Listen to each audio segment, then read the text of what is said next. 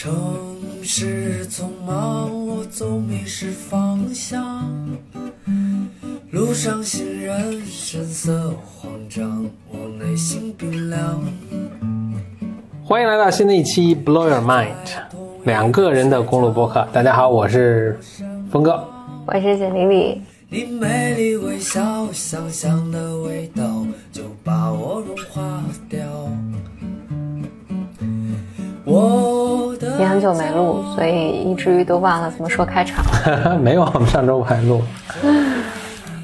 呃，小本本上还有几个话题，啊，小本本快讲完了。不容易。嗯，第一个话题，就咱们录那个晚安视频的时候，就刚开始做的时候，就整个这个就协调没有那么完美嘛。当时有一次把做好的视频给你，然后你说，你说你的声音变了，变了，低一低沉一些。对说的我是真没怎么 没太听出来，但是但是就就就有人说，那就你能你能听出来吗我能听出来？还另一个人也就咱们同事也听出来，而且两个都是女生听出来了。嗯，我不知道是不是女生就对这个就他更敏感他那个声音很有意思，就是低了一点点。呃，实际上现在我的微博转发的发的就是他原发的我的那个视频，就超长版晚安视频，九、分钟的那个就是低了一是。低音的，就是有任何人听出来吗？留言有任何人留留言里面没有留啊言里面没有，但是我自己一听就是那个声音不是我的声音。？OK，嗯，我我就没有没太听出来，但你说确实有。后来就我们就 debug 嘛，因为当时早期的视频都是我在做的，嗯，这是好像第一次不是我做的，所以就 debug debug debug 了半天，后是怎么也找不着问题。后来我突然灵机一动，我想是不是他那个每秒的帧数搞错了？就因为就每秒的帧数这个是一个非常什么的嗯讨讨厌的问题，就是世界各就有各种不同的标准。以前最常见的标准是，反正有帕制式，然后就是咱们中国和一些国家用，就是每秒二十五帧。嗯，呃，美国是每秒二十四帧，其实二十三点儿什么九七五帧什么的，啊，不是不是，哎，我想想，啊，不是，美国是用三十帧，每秒三十帧，然后呢，电影是用每秒二十四帧，实际上是二十三点几帧，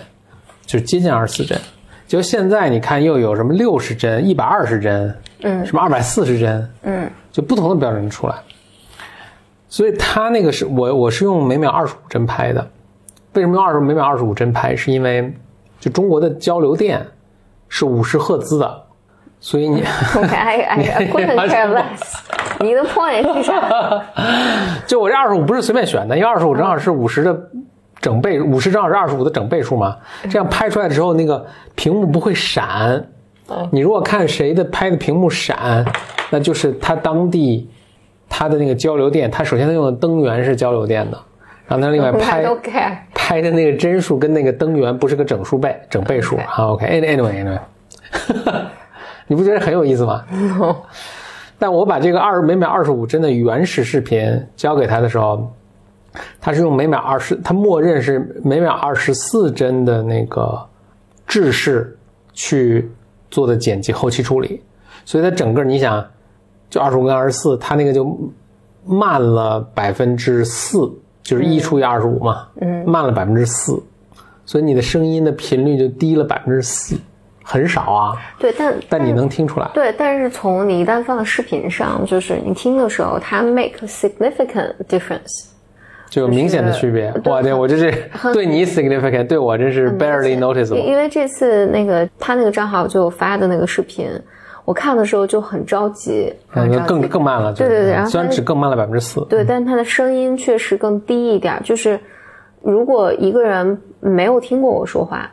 你看那个会觉得这个可能这个人说话就是这样，嗯，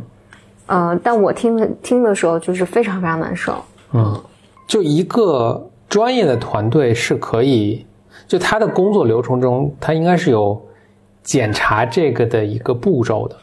不管是其实很多软件儿应该自动会做这个事情啊，嗯，不管是他刚拿到这个，或者他事先拍摄的时候，其实就要跟拍摄的团队去沟通，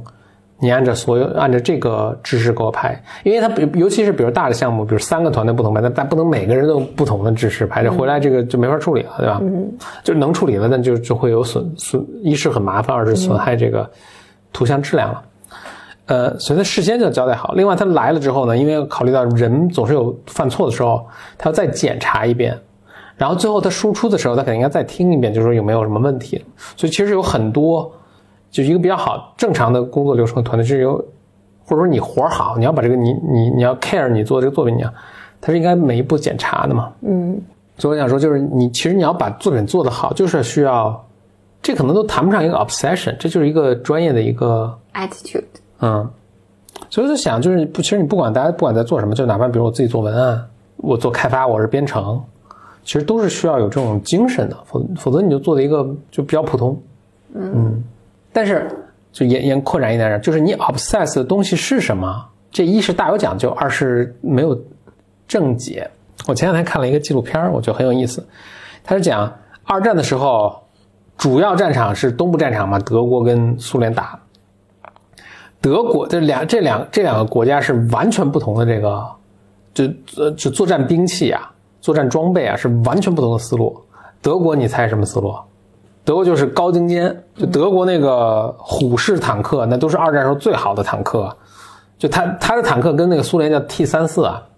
它都是一个打四个，一个打五个那种。它这个它英国纪录片，所以一个英国可能都是老兵什么。去看我看的当时缴获的那种虎式坦克，就是哇，它里面每一个铆钉都焊的。你看德国人做东西嘛，特别精致，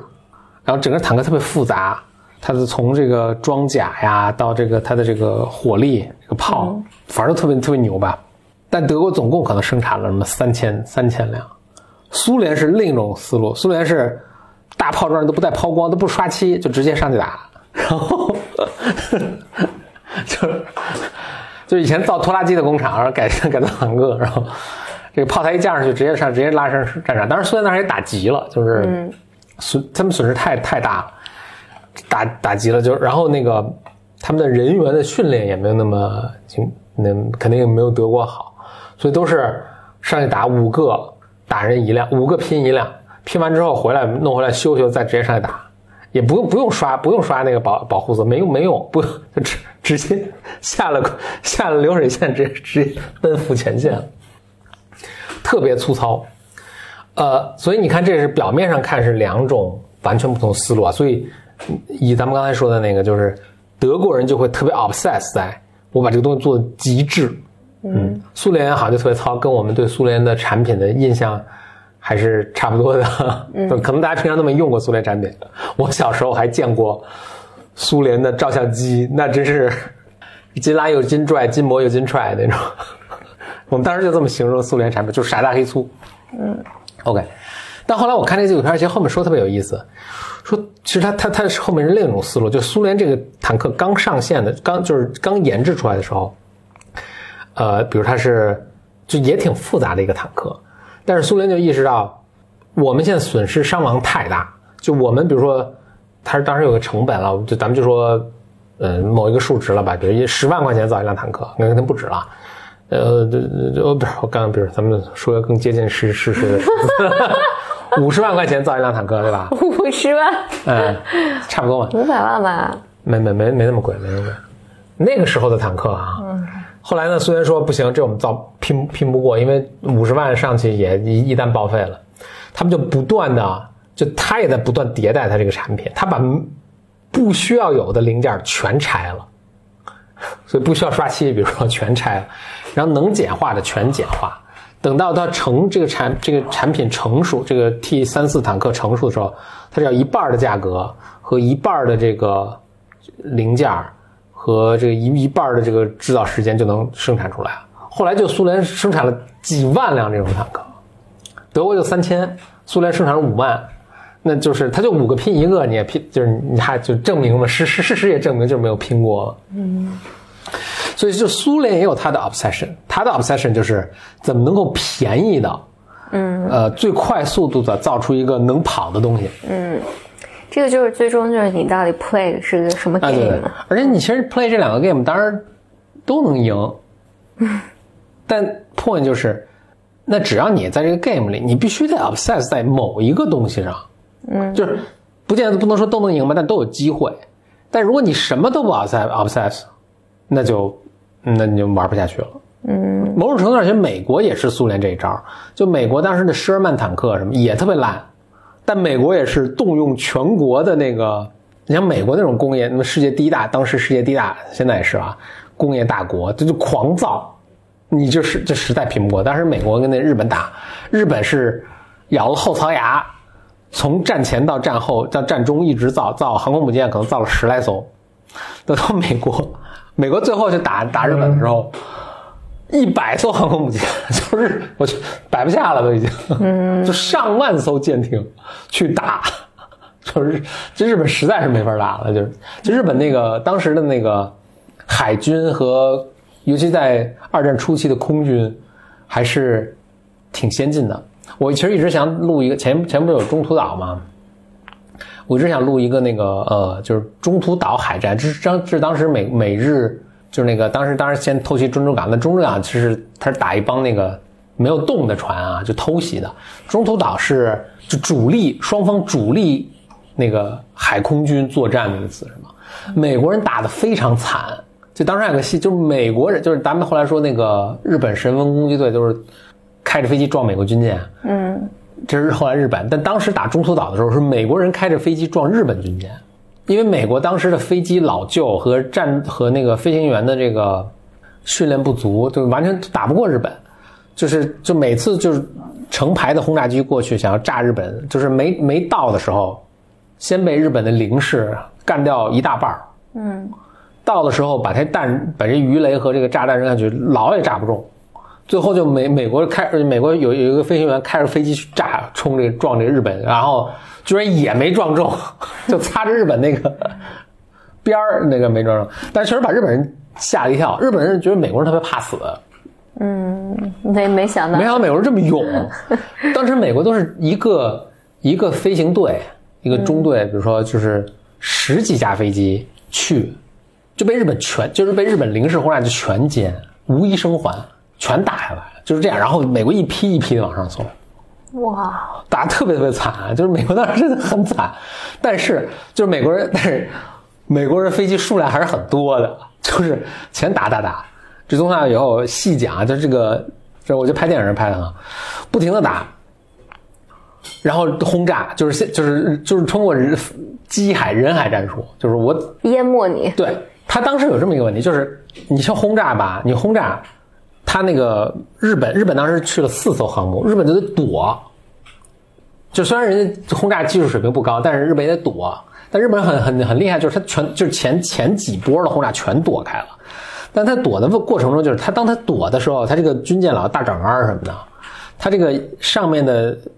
准备要起飞的飞机没法飞。嗯，所以美国就通过人海战术换取了非常宝贵的可能那么几分钟的时间。就那一段时间，然后最后他一个有经验的中队来，五分钟把这把四艘全炸沉了，啊，炸沉了三艘，嗯，一下日本当时还觉得要打赢了呢，突然一下要结束了战争，就是这个扭转太快了，嗯，哎，我是个非常非常精彩的一个，就他们当时每一分钟发生什么，后来我看他们那些研究这个说的 obsession，就是美国有一帮军迷，就是从后来那个。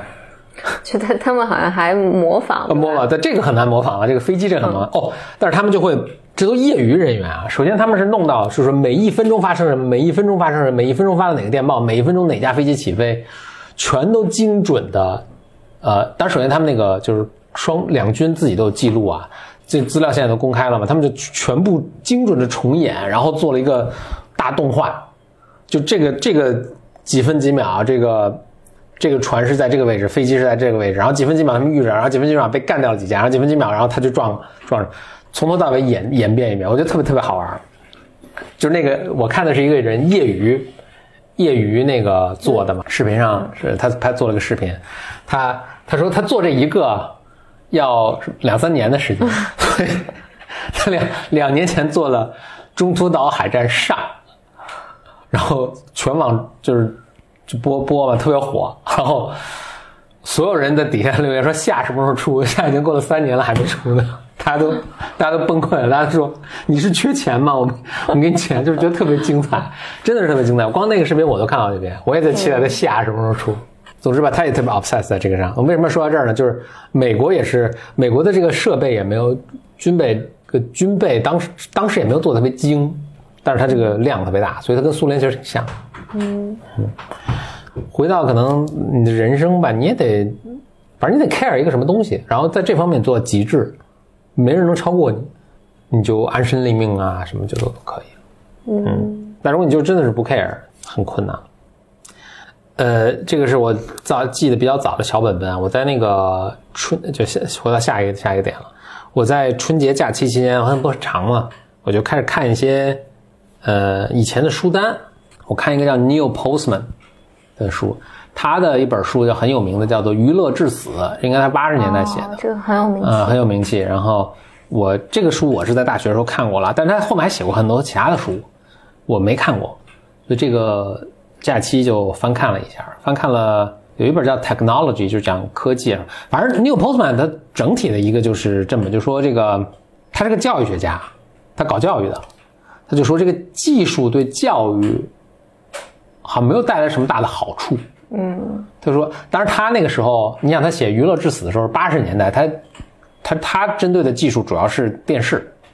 哎，其实你现在可以想啊，就电视，人们曾经有一度还觉得它是一个会改变教育。为什么会改变教育呢？大家说，哎，你突然就你不用到课课，以下听着都会特别熟悉啊。说你不用到教室去上课了，你只要有个电视，你在边远山区，你只要能收到信号，你也能上课。那其实教育是不是就教育资源就极大丰富和公平了？每个人都可以上了，对吧？这不是 Neil Postman 的，这是他攻击的、反对的也。但是在八十年代确实是有这个、有这个呃有这个幻想。甚至当时我在中国，大家也是嘛，那个当时还有教育频道播很多这个教育性的内容嘛，呃什么函授大学、电视大学嘛，当时都对对对，这夜校啊火火了一阵儿。但是 Neil Postman 在当时就攻击说这个不靠谱。嗯，事后证明好像确实也没有没有成功。大学还是非常传统的大学，就是现在的大学跟那个现在大学的前身最最前最前前身是那个亚里士多德呃不是那个柏拉图做的什么 Academy 嘛。嗯，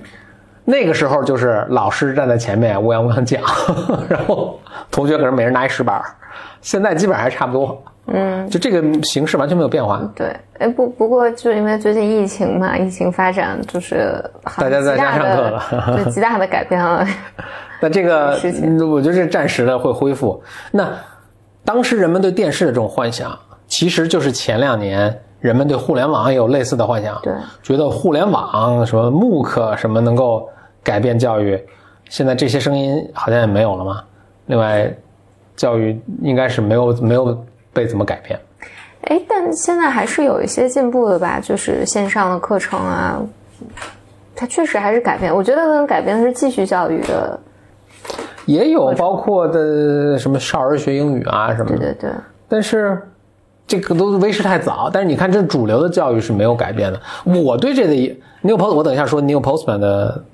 理论啊，我对这个理论是这样：教育的或者学校教育还在其次，它重要的是想要把人分流。嗯，它就是它总要把人分成不同的这个流向，筛出一批所谓的精英。就是你，你教育资源可能极大普及，但是它这个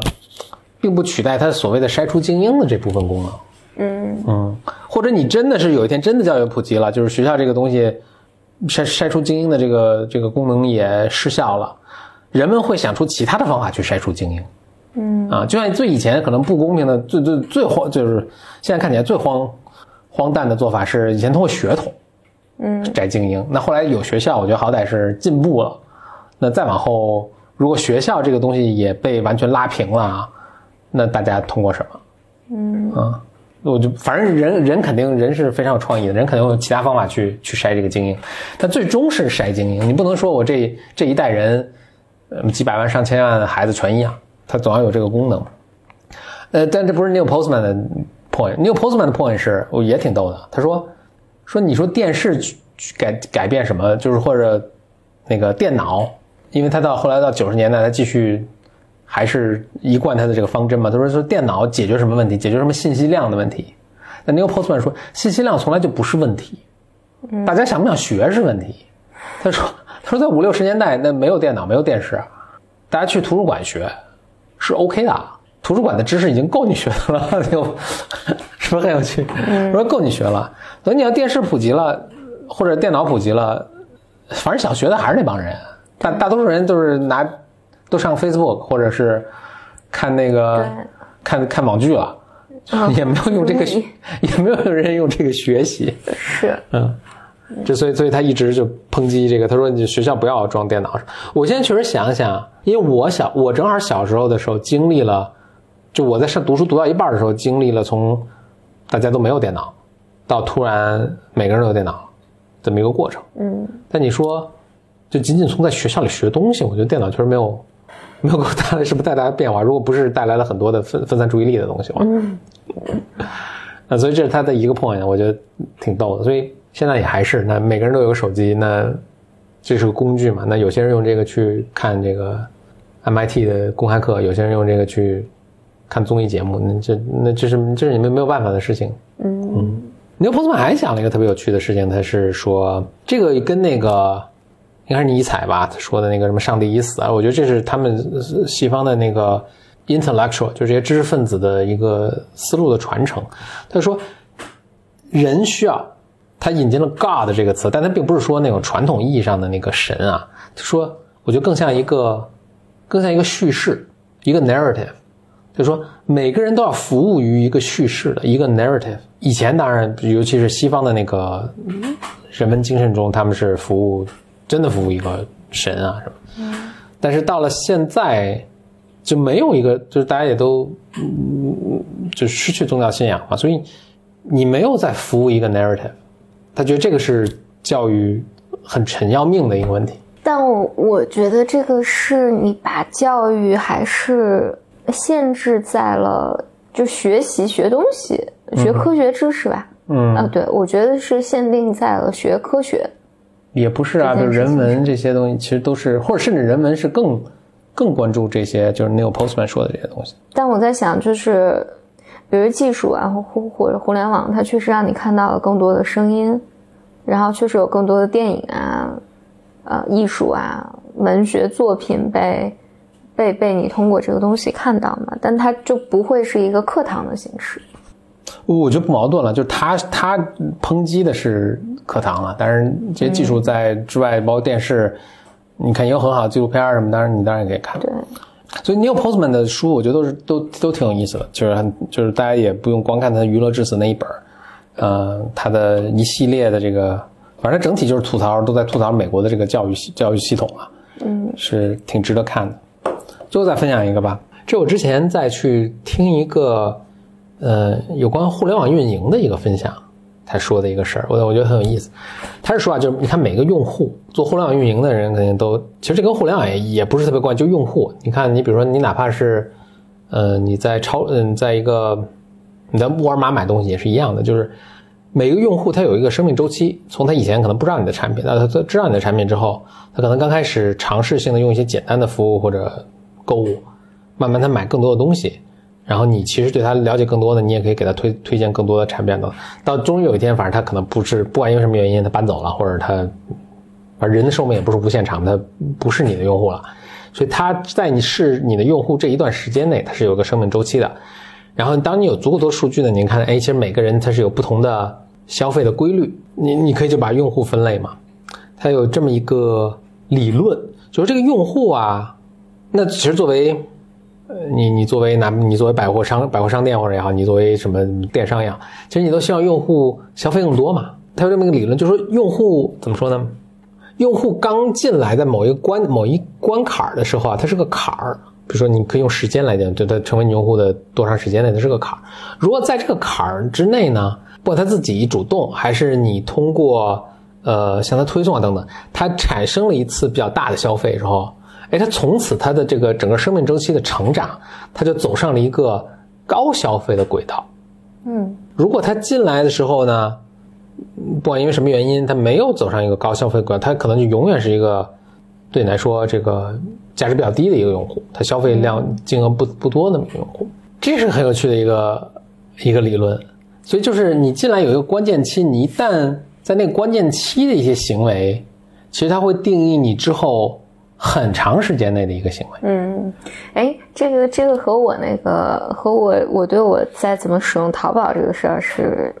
非常一致的。我觉得我的行为，所以他这个理论是有道理的。我觉得绝对有道理。就是我我上我的淘宝，就是当然会瞎看嘛，就是瞎逛，就会逛好多乱七八糟的店，但我一定会去 check 那些我曾经买过东西的店，只要曾经买过的这个店没有特别糟糕，就是哪怕我买的东西不是特别满意。但是我曾经花过钱，我都觉得我有更大的可能性会在他们家店继续消费。然后，如果一个店我关注了很久，比如我关注了几个月或者一年两年，一直没消费，一直没消费了。对，我就觉得好像你永远都不会再消费了。对，这这是非常非常微妙的。所以它是有道理的，那就是它也是基于人的一些心理啊等等这些元素，它去推推推演出来的这个，或者它根据大数据来推演的这个这个规律。但你能发现，其实，在人生中，就他的这个理论一个精妙的地方在于，就是你要在这个关键期，其实强运营，你让它产生这些行为之后，再往后，其实你不用费太大劲了，它就自然成长就可以了。只要上了这个轨道，就自然成长。但当时他他说了一个很有趣的事儿，说我想起，说产生联想，就是这类似的现象，其实在很多不同的领域，大家都有殊途同归。他说：“你看，一个人的一生的发展，咱们就说他，比如职业的发展是吧？他也是在某个关键期，他一旦上了一个门槛以后就自然发展了，后面的经营就很简单。但如果没有上这个呢，就比较费劲。比较典型的就是，那你你上了什么样的大学，这是一个人，或者你你毕业之后的第一份工作是什么，这些都是特别关键的一个一个坎儿。一旦这个，你不管是你运气好，还是你。”真的特别努力，在那边，在那个时候，就是嗯，走对了这么一步。在之后的发展，其实就你就让它自己发展就行了，就不会有太大的失误。但如果你错过这个关键期，其实后面就很困难。所以这个就是你的一生跟这个用户的生命周期，其实有些很类似的地方。不同的意见，我是觉得可能不会以你上什么大学或者是你第一份工作是什么来定义。我觉得，在我看来是，我觉得更多的是你。你心里面的种子种的是什么？就是你在你心里面种种子，这是一个有一个窗口期的。就是你怎么看待你自己啊？你你决定啊？你觉得你要为你的 control 你的生活，你要付出多少努力啊什么的？你觉得你有没有选择权？我觉得是，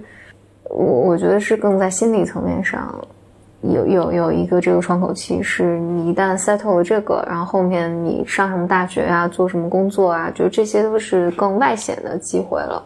但是回过来就是，可能大家都种这个种子，但是如果你的那个关，就是我觉得这个理论想说的是，这而且是我同意的，就是你可能是有这个种子，但你在那个那个关键期的时候，你这个可能说运气不好，就确实或者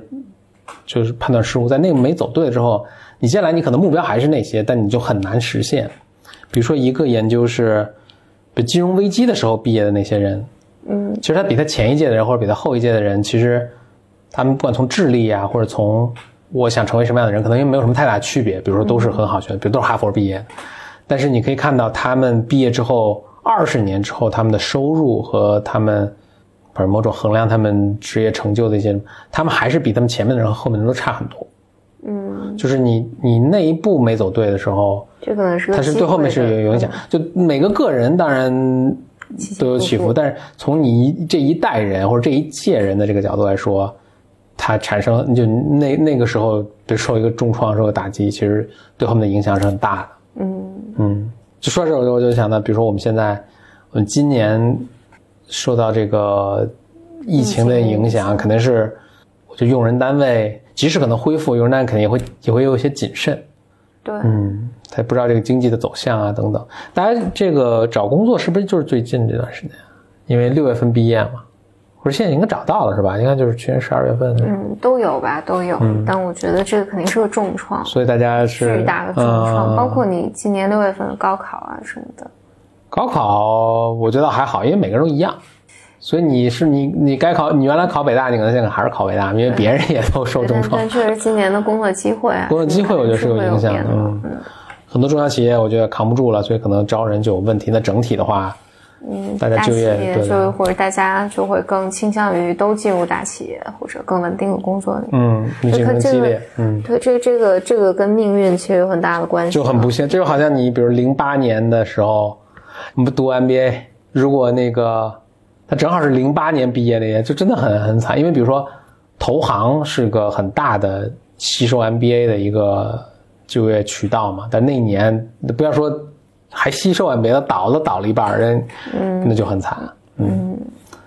我我觉得是影响一个人的有你的，就我刚才说的更更小的，呃，你从更小的时候，就是你心里被种了种子，啊、你个人的 motivation 啊，你你想你你怎么讲，怎么怎么看待自己啊，怎么你你对你的生活有没有追求或者控制权这是一方面，然后后面就很多是运气嗯和，运气真是因素很大。和命运，但你在你但你永远都能在你所在的那个呃环境里面可以选择自己的位置，但是你你你所处那个环境是什么，就是这个有时候确实是看命运的。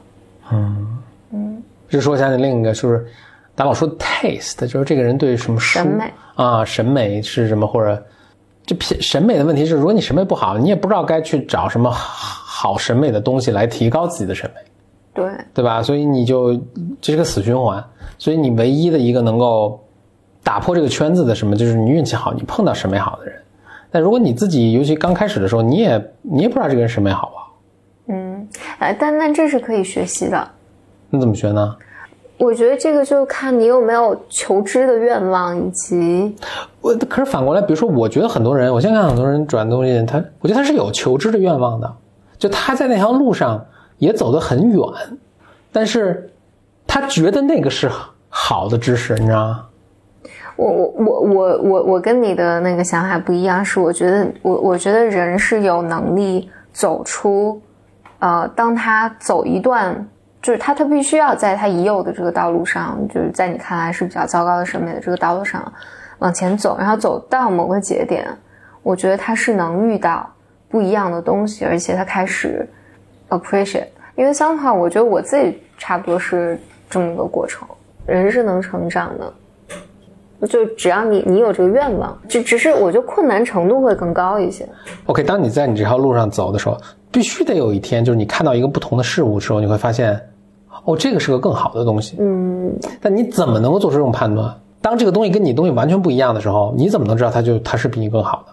就你还是要有一些绝对的标准，或者我我其实我其实不知道是人怎么能、就是你已经在一个一个洼地中，你怎么能就是完成实现这种跳跃？我我能想到的就是我成长过程中看到一些新的东西的。我举一个例子啊，嗯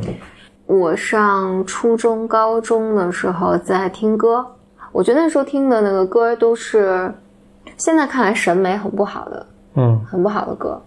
然后我觉得那时候在看的文章也都是读者文摘啊什么的，大家传阅的也都是这些东西。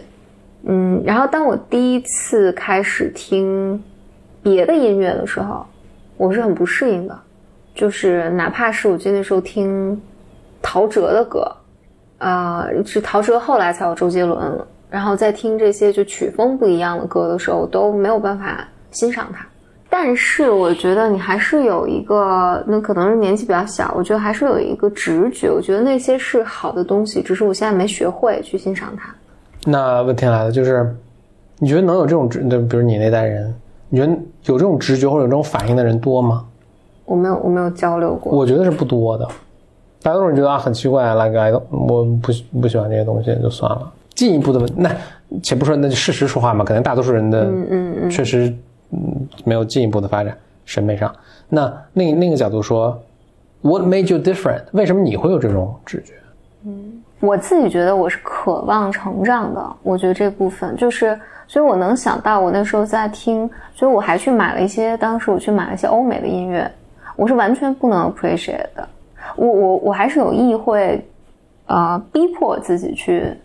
啊、去听，然后所以它它是一个漫长的过程，然后慢慢我会开始理解，就是它会再带我看到更新的东西，然后我并不是一下能接受，但是我觉得我愿意去想办法去理解和接受它。我觉得是慢慢这么成长的。嗯，嗯，反正这个 painful 的，是个是个是个痛苦的过程，就是改变你自己的审美是个痛苦的过程。包括你看文章，呃，我就一开始你看文章啊、看书啊什么的，一开始你你也不是马上就能判断哪些书是好的。因为我现在回家看，我觉得我看我初中、高中时候的书架，啊、那上面的书，我现在看都很可怕。嗯，啊，真的是很可怕，就都是什么，就那种鸡汤水书，是我就我是完全理解，我我只是就是其实还我觉得还是同样一个问题，就是当你已经但就是你审美已经在这个程度的时候，你怎么能 break away from it？How do you break free？明白？呃，我我那那那我我理解你的问题，那我那我想可能对我影响比较大，你还是离开了那个环境。OK，那就是那你可能运气好，你离开这个环境。比如我最近也在做直播嘛，顺便对咱们听众可以关注我的微博，我最近会做一些直播。我做直播呢，我就我们的那个那个运营那个同事就发给我一些说，哎，这是现在比较火的这个直播，我上去看看，我就觉得很可怕，就是 你你嫉妒？对对对，但都好几百万的播放，然后呢，真的很可怕。那我觉得就是读者文摘，比比就读者文摘但比读者文摘还可怕对，但但是这个是大家喜欢的。OK，就大家看到更好的东西的时候，我觉得大家是真的不觉得那个更好，并且你用任何什么你去说服也是，我也想不出你有什么办法去说服他说你这是更好的东西。嗯，但但你你说这个就是，我记得我想到就是马东有一次和那个十三幺那个十三幺的那个主持人叫什么来着？单向街的创始人，I know，我就是那个头长头发那个，但我也想不起他名字了。对，呃，许知远。啊，对，我记得有一次马东和许知远聊聊的时候，我觉得差不多就是这个 conversation。当然，许知远就是忧国忧民啊，就是说，你看，就是世风日下，人心不古，然后大家喜欢都是这些乱七八糟的东西。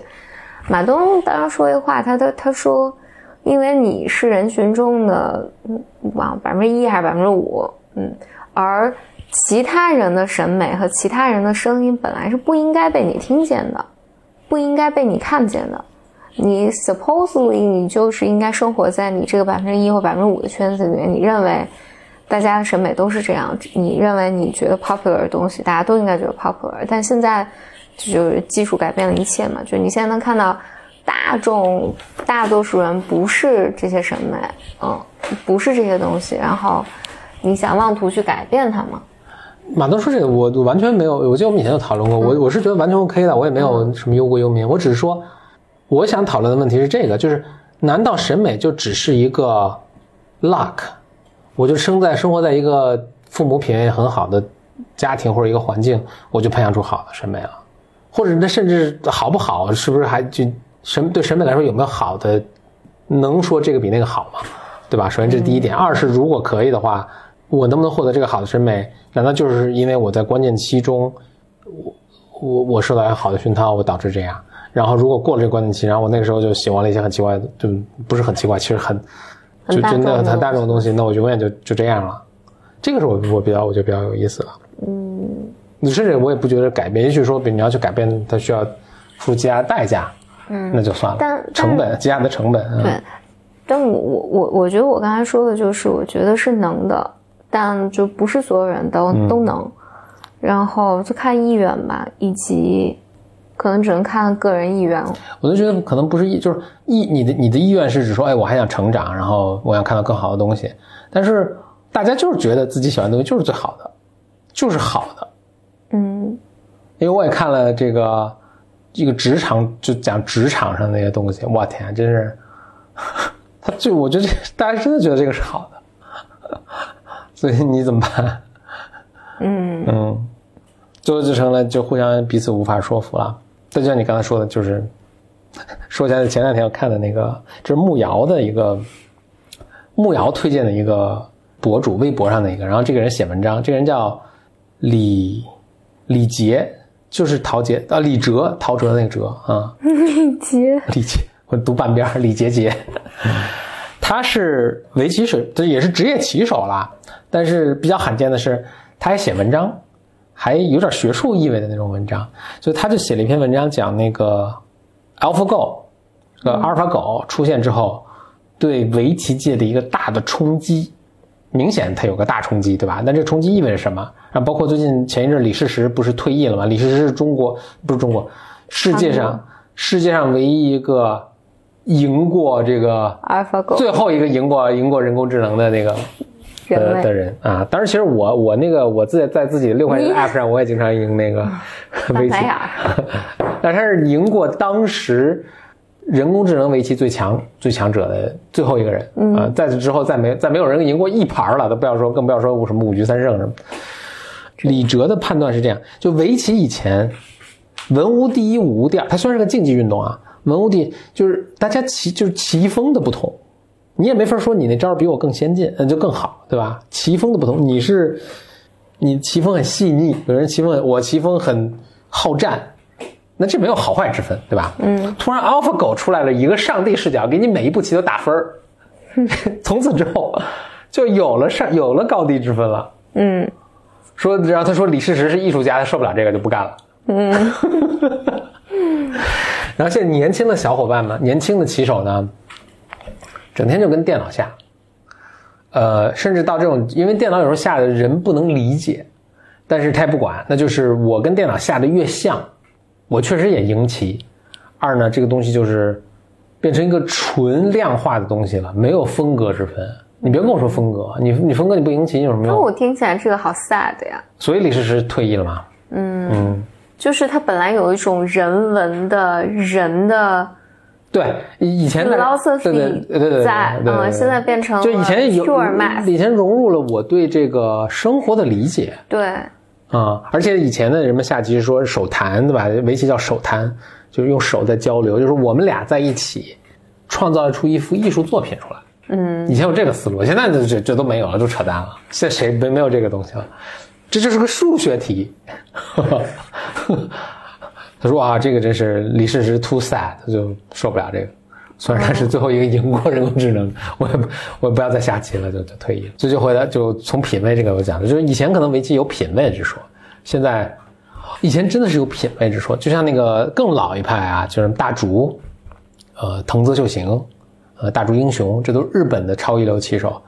他对棋形的这种美感是，他宁可输棋，我也不能下出丑的难看的棋。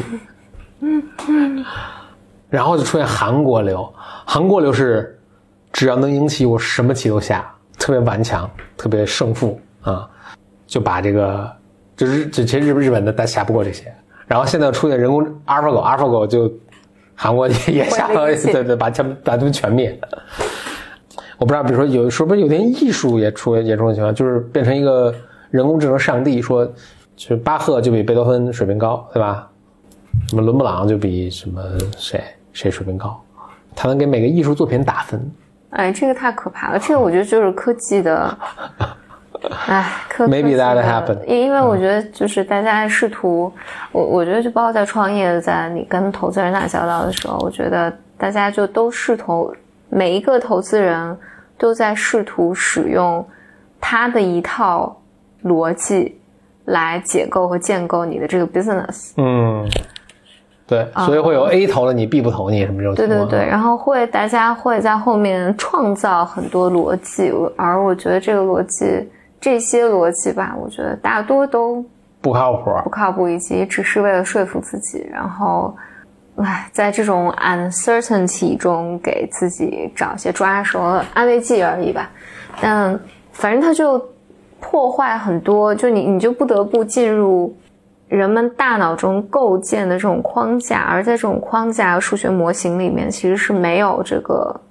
你的 business 这个灵魂的。嗯哎，其实我倒有一个反反向的理解，我倒觉得，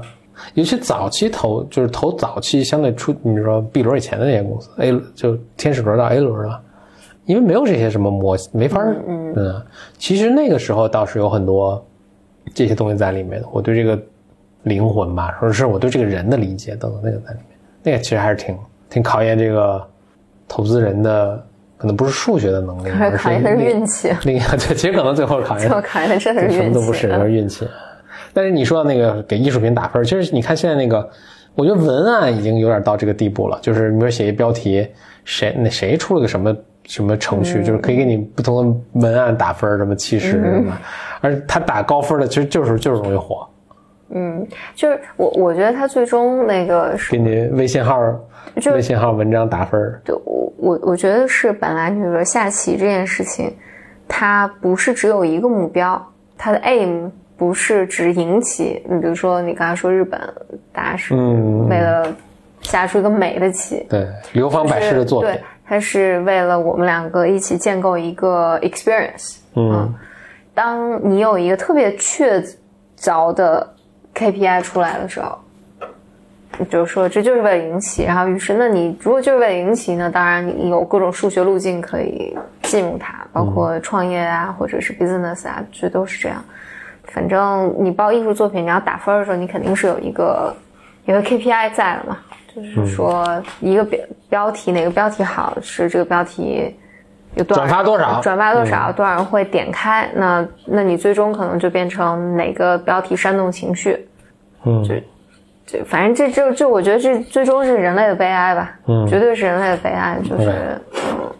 就别谈什么 taste 了，嗯，对，taste 就是，